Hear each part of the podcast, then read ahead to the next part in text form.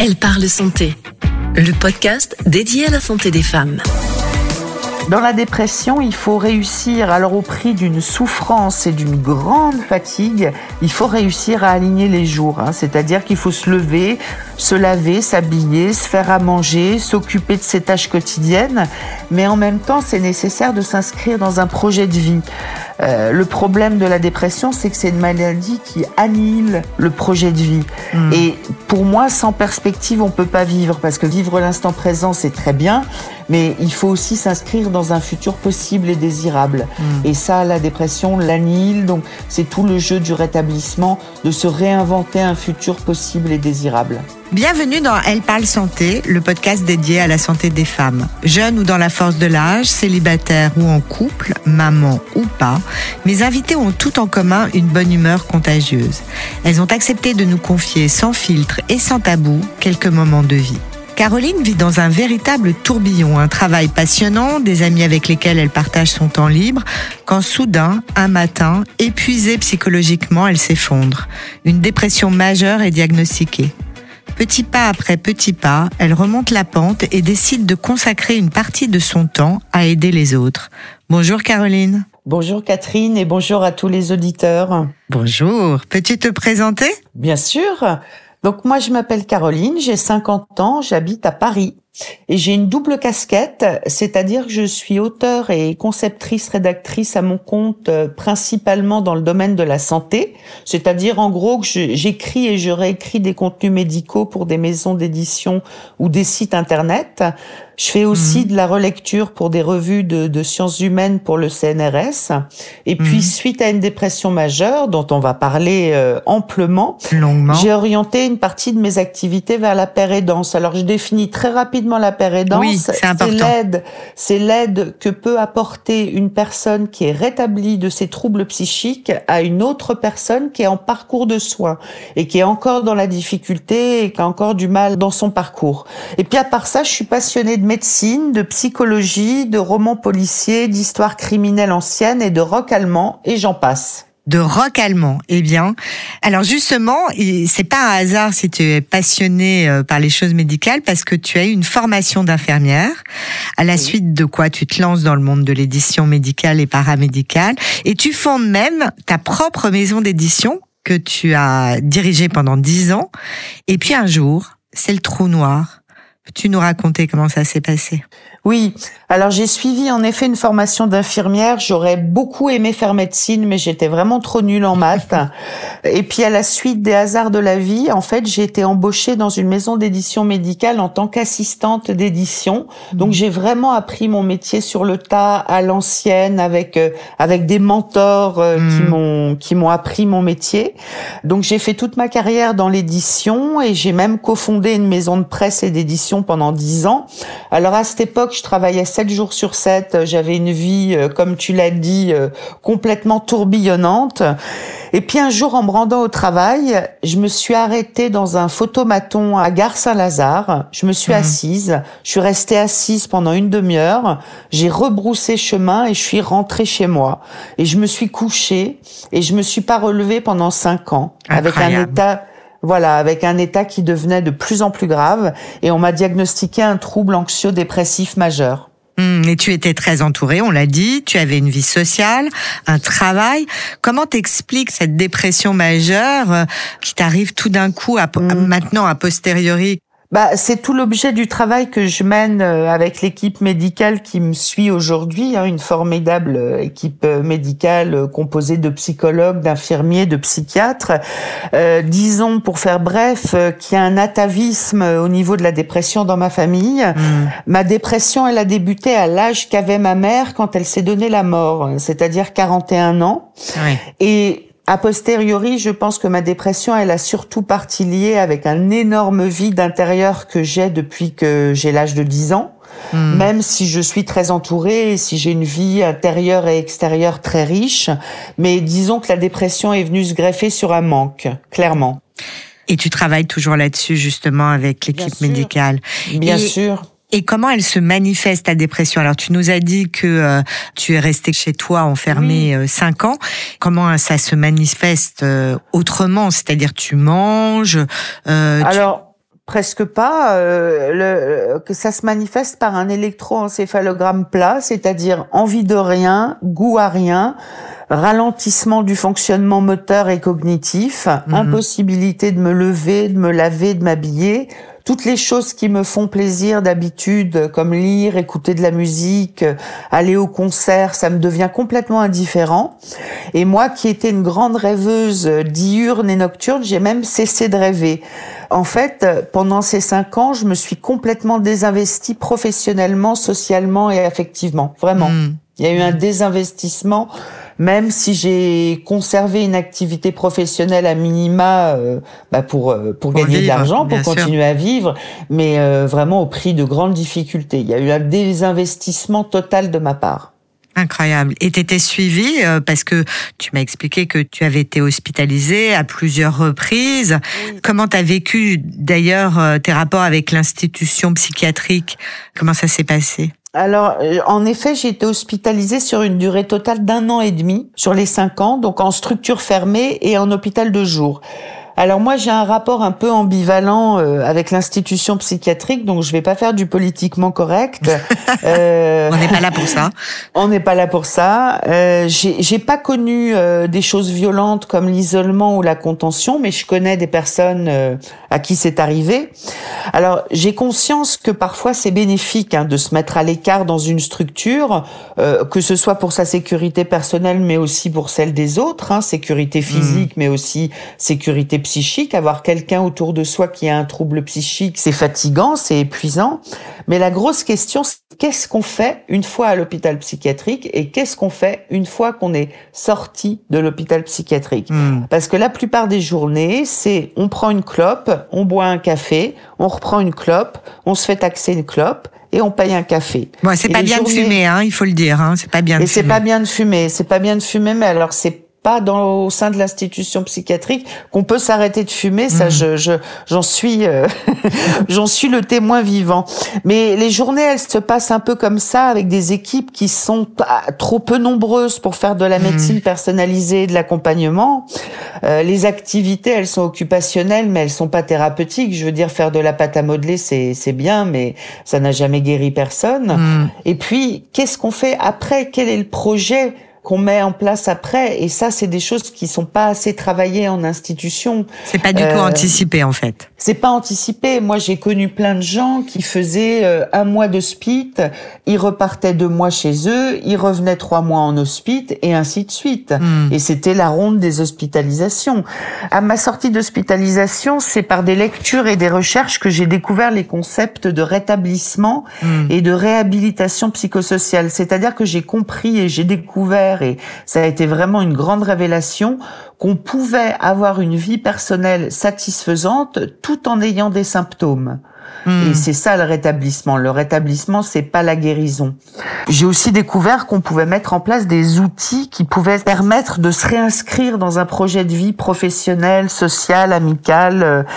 Mais bon, c'est des concepts, même s'il y a énormément de choses qui se font en psychiatrie en ce moment. Hein, euh, oui, ça avance un peu. Hein. Je le minimise pas du tout, mais c'est des concepts qui sont encore trop peu utilisés dans l'institution psychiatrique. Française. Euh, française. Oui. À l'extérieur peut-être un peu plus, non, dans certains pays. Oui, au Canada, aux États-Unis, c'est mm. un peu plus avancé, mais euh, il y a encore du boulot. Mais il y a, y a des structures où ça se fait. Hein. Il y a vraiment des avancées. Hein. Mm. Et toi qui étais très entourée, euh, tu m'as dit euh, la dépression c'est la maladie de la solitude. Alors justement, comment réagissent tes proches, ta famille, tes amis? Bah alors quand on est en dépression, on n'est pas désirant et on n'est pas désiré. Hein. C'est-à-dire qu'on n'a pas envie de voir les autres et les autres n'ont pas envie de nous voir. Moi, j'ai l'image euh, du dépressif comme quelqu'un qui est une coquille vide, qui est morne, qui est toujours fatigué, qui décommande systématiquement les soirées, qui donne de nouvelles à personne et qui est souvent dans la plainte. Enfin, moi, mmh. j'étais comme ça. Mmh. C'est pas très attirant, il faut le dire. Et ouais, c'est pas sexy, ouais. C'est pas super sexy. Et forcément, le téléphone, il se met à moins sonner. Mmh. Mais moi, j'ai eu beaucoup de chance parce que ma famille et la majorité de mes amis proches, ils ont eu la patience de rester à mes côtés. Mmh. Alors j'ai perdu des gens dans la bataille, hein, euh, avec lesquels j'avais l'habitude de partager des moments festifs. C'est surtout les les gens avec qui je faisais la fête. Euh, comme il y avait plus de fête pour moi, bah je les ai un peu perdus. Mais bon, bah je suis rétablie aujourd'hui et j'essaye de raccrocher les wagons, de de mmh. reprendre contact, puisque ma vie a repris son cours normal. J'essaye voilà de, de recontacter ces personnes et puis d'en rencontrer des nouvelles. Oui, donc tu comprends. Ben je comprends, je comprends que quelqu'un qui est couché toute la journée et qui n'a rien à raconter n'est pas attirant. Après, euh, moi je suis très reconnaissante aux personnes qui sont restées auprès de moi. Bien sûr. Très reconnaissante, elles ont eu une patience d'ange. Tu m'as dit aussi euh, que le paradoxe de la dépression, c'est qu'il faut aligner les jours les uns après les autres, tout en se laissant la possibilité de construire un avenir. Je te cite. Hein. Et ça, c'est un sacré paradoxe parce que dans la dépression, il faut réussir, alors au prix d'une souffrance et d'une grande fatigue, il faut réussir à aligner les jours. Hein. C'est-à-dire qu'il faut se lever, se laver, s'habiller, se faire à manger, s'occuper de ses tâches quotidiennes, mais en même temps, c'est nécessaire de s'inscrire dans un projet de vie. Euh, le problème de la dépression, c'est que c'est une maladie qui annihile le projet de vie. Hmm. Et pour moi, sans perspective, on peut pas vivre, parce que vivre l'instant présent, c'est très bien, mais il faut aussi s'inscrire dans un futur possible et désirable. Hmm. Et ça, ça, la dépression l'annihile. Donc, c'est tout le jeu du rétablissement, de se réinventer un futur possible et désirable. Et euh, tu vois, tu parles de symptômes quand même qui sont lourds et cette dépression est assez commune, mais finalement elle est très très méconnue. On parle de déprime, on parle de dépression à la place de déprime, etc. Et comment expliques-tu euh, tout ce silence, ce tabou finalement qui entoure la vraie dépression? Alors, c'est une très bonne question. Donc, je vais, je vais donner deux, deux chiffres. En fait, euh, l'OMS a, a, classé la dépression comme première cause d'incapacité mondiale. Mmh. Et une personne sur cinq a fait ou fera une dépression au cours de sa vie. Et pourtant, comme tu le dis, c'est encore très tabou, très stigmatisé. Bah, tout simplement parce que pour certains, être dépressif, c'est être flemmard, c'est renoncer, c'est ne pas se bouger. Et quand on est en dépression, on ne peut pas bouger. C'est pas qu'on ne veut pas, c'est qu'on ne peut pas. On appelle hmm. ça l'abouli. Hein L apostrophe A B O U L I E, c'est ça? Ouais, tout à fait. Hmm. Et c'est pareil pour le monde du travail. Euh, quand vous dites que vous faites une dépression, vous êtes grillé. Au contraire d'autres maladies qui sont mieux perçues. Il y a hmm. vraiment encore beaucoup de tabous et d'idées reçues qui entourent les, les, maladies psychiques. Je pense aussi à des maladies comme la schizophrénie, hein, euh, hmm. la schizophrénie et la dépression qui sont peu connues. Il y a encore beaucoup de peur, beaucoup d'incompréhension. Beaucoup de fantasmes aussi, non? Et beaucoup de fantasmes, euh, beaucoup de fantasmes et, et beaucoup de préjugés. Et euh, pour moi, c'est la raison pour laquelle les patients experts en santé mentale ont vraiment tout leur rôle à jouer, hmm. euh, et ce dès l'école, dans les formations en entreprise, pour sensibiliser autour de la dépression, qui est, comme tu l'as très justement dit, une maladie commune. Oui, bien sûr. Et puis toi, un jour, les nuages commencent à disparaître, tu entrevois une issue, mais c'est quoi le déclencheur?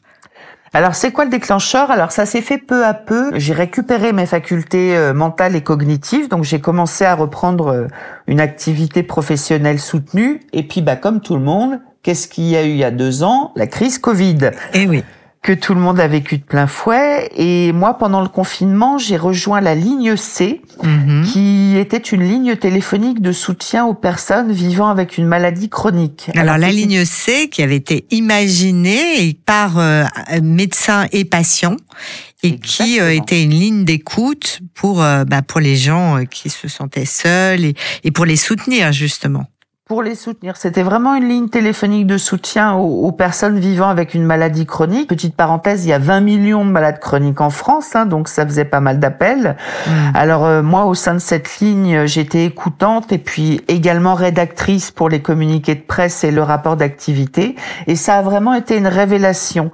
C'est-à-dire que j'ai rejoint une équipe dynamique qui était composée certes de soignants, mais aussi d'autres malades chroniques. Hmm. Et là, j'ai découvert tout le monde des patients experts et des patients partenaires, qui est un terme que je préfère à patient expert. Mmh. Donc, qu'on utilise d'ailleurs plus communément maintenant, un patient partenaire. Oui, tout mmh. à fait. Tout à fait. Et ça a changé ma vie euh, de découvrir tout ce monde euh, des patients qui sont engagés, qui sont actifs, euh, qui sont acteurs. voilà. Donc tout en continuant mes activités professionnelles, j'ai repris mes études à l'université des patients en suivant un diplôme universitaire d'éducation thérapeutique. Mhm. Et puis surtout, je suis également retournée à des concerts de rock. Ah, mais c'est le plus important. Ça, ça veut dire que la vie reprenait. Absolument. Concert de rock, tu m'as dit euh, allemand, c'est ça? Ben moi, je suis passionnée de rock allemand, mais de rock tout court aussi, de métal. Euh, ah oui, d'accord. De, de, vrai rock. du vrai rock, du rock boom boom. D'accord. Donc, ton processus de rétablissement, il commence avec l'écoute des autres, avec la ligne C, ce que tu continues à faire pour l'association France Dépression. Parenthèse, ils ont besoin d'écoutants. Et tu as même passé un diplôme de père aidance. Mais finalement, pourquoi euh, ce choix? Comment on fait pour aider des personnes qui passent par la même chose? Est-ce que c'est pas trop difficile de se replonger, tu vois? Alors, je, suis en effet écoutante bénévole à l'association France Dépression et je suis de permanence une fois par semaine. Euh, France Dépression, euh, j'en dis quelques mots. C'est une association d'usagers accompagnés de soignants qui viennent en aide aux personnes atteintes de dépression et de troubles bipolaires. Mhm. C'est une association qui a plusieurs antennes en France et qui assure une permanence téléphonique 7 jours sur 7. Alors, on trouve facilement, si vous tapez France Dépression euh, sur Google, vous trouverez facilement euh, les coordonnées et les coordonnées de la ligne téléphonique. N'hésitez pas. Ils ont besoin d'écoutants, on a besoin d'écoutants, donc n'hésitez pas à nous joindre. Mhm. Et puis effectivement, on fait beaucoup d'appels dans nos émissions, mais c'est, ce sont des appels importants. Bien sûr, bien sûr. Et puis parallèlement, j'ai suivi cette année un diplôme de père aidance en santé mentale à Lyon. Alors là, j'ai vraiment rencontré des gens formidables, que ce soit du côté des enseignants euh, que du côté des élèves. Alors pour revenir à la définition de la père aidance, j'aime bien l'image de la chaussure. Oui, tu vas l'expliquer, le caillou voilà, c'est celui qui porte la chaussure qui sait là où ça fait mal et comment ça fait mal. Alors à côté, il y a le cordonnier pour réparer, mais celui qui porte la chaussure peut être un soutien fondamental parce qu'il sait ce que vous traversez. Donc pour moi, la pérédance a vraiment fait partie de mon rétablissement. C'est difficile et pas difficile d'aider les autres. Euh, je, je crois qu'il faut être suffisamment rétabli pour pouvoir apporter son aide, avoir un certain recul sur sa maladie, être vraiment en processus de rétablissement. Mais sinon, euh, tout le monde peut devenir père aidant euh, à partir du moment où il y a une certaine distance, effectivement, qui s'est faite avec la maladie. Oui, ça c'est important. Il faut avoir une distance sur sa propre histoire. Hein. Oui, oui, oui. Hmm. Alors, tu es toujours autrice. Tu as d'ailleurs euh, écrit un très joli livre publié aux éditions L'Opportun, Le chat qui tombait pile poil. J'adore ce titre. Cet ouvrage aborde les failles qui peuvent survenir dans une vie. Tu n'as encore jamais réellement écrit sur la dépression, hein Pourquoi? Oui, alors le chat qui tombait pile poil, ça raconte l'histoire de Juliette, qui est une trentenaire, qui est, un peu mal dans sa peau, pas sûre d'elle, complexée, qui se débat dans un quotidien qui est pas facile. Et elle va, euh, sa vie va se trouver bouleversée par l'arrivée d'un chat magique qui mhm. parle et qui s'appelle Maurice et qui lui montre le chemin pour redresser la tête. Alors c'est effectivement pas un livre sur la dépression, même si j'y aborde bah, des solutions pour relever la tête et pour faire face à ces problèmes. J'ai un projet de livre en cours avec un ami médecin dont je peux pas encore parler parce qu'il est, il est en préparation, mais dans mhm. lequel je vais revenir sur la dépression, ça c'est sûr. Ah d'accord, voilà, un scoop. Petit teasing. Euh, alors quels sont d'après toi les signaux d'alerte qui devraient pousser à consulter parce que on peut se sentir un petit peu fatigué, euh, pas avoir la pêche, etc. À quel moment il faut se dire non là il faut que j'aille consulter un médecin? Alors il y a, y a, plein de définitions officielles du syndrome dépressif hein, qu'on peut facilement trouver sur internet. Moi je les donnerai pas ici parce que pour moi il y a autant de dépression que de gens dépressifs. Le gros signal d'alerte pour moi, c'est quand les choses qui faisaient habituellement plaisir ne font plus plaisir. C'est vraiment quand la motivation fait défaut de façon inhabituelle et qu'on a de plus en plus de mal à réaliser les tâches quotidiennes. C'est vraiment avoir la sensation que euh, chaque jour est une montagne qui est impossible à gravir. Mm. Là, il faut s'alerter et consulter un médecin généraliste ou un psychiatre. Mm. Alors, je fais une petite parenthèse. Prescrire des antidépresseurs et des anxiolytiques, ça peut être une aide ça peut être une béquille et même une sacrée béquille, mais rien ne remplace le travail psychothérapeutique, euh, quelle que soit l'école de psychologie utilisée, et la place de la parole. Parler, c'est capital quand on est au plus bas. Même si c'est difficile. Parce que mm. quand on est en pleine dépression, on n'a pas envie de parler. On a envie de rien. Euh, pour terminer, si tu avais euh, deux ou trois euh, conseils, euh, choses à, à, dire aux gens qui nous écoutent. Oui, alors j'ai plein de conseils. Allez. Pendant mon rétablissement, j'ai mis au point une technique que j'ai utilisée. C'est la technique des trois P. Mhm. P pour pragmatique, P pour plantation et P pour plaisir. Alors chaque jour, on fait une chose pragmatique. On se lave, on s'habille, on répond à un courrier urgent. On plante une graine pour le futur, c'est-à-dire qu'on programme un rendez-vous, on réserve des vacances et on se fait plaisir. On, mange du chocolat, on, mange du chocolat, on, écoute du rock allemand, on écoute du rock allemand à fond les ballons, euh, en dérangeant les voisins. Exactement. Euh, voilà, il faut savoir aussi que la dépression, même quand elle est passée, ça laisse une grande fatigabilité. Donc moi, j'utilise la technique des petites cuillères qui n'est pas de moi, hein, mais que j'ai mis un peu à ma sauce. C'est-à-dire qu'au réveil, je dispose de 12 petites cuillères qui représentent mon énergie. Mais attention, je peux me réveiller avec un stock de 8 petites cuillères parce que j'ai mal dormi ou que je suis en début de rétablissement. Mmh. Et ce que je vais faire dans la journée, c'est que je vais faire très attention aux tâches qui sont énergivores et qui peuvent me bouffer mon stock de petites cuillères, il faut qu'à la fin de la journée, j'ai quand même encore un petit peu de petites cuillères pour tenir. Il faut faire attention à ce que son stock de petites cuillères ne soit pas épuisé. Ah, et puis c'est une super image en plus la petite cuillère. Ouais, j'aime bien, j'aime bien. Et puis euh, faut pas rester seul. Il y a plein de gens qui font de la psychiatrie autrement aujourd'hui. Moi, je citerai la Maison Perchée qui fait de la pérédance pour les jeunes, mhm. l'association Comme des fous qui voit la psychiatrie autrement. Il y a les GEM qui sont des groupes d'entraide mutuelle et qui existent dans quasiment toutes les villes. On peut passer y boire un café. Euh, euh, emprunter un livre, discuter.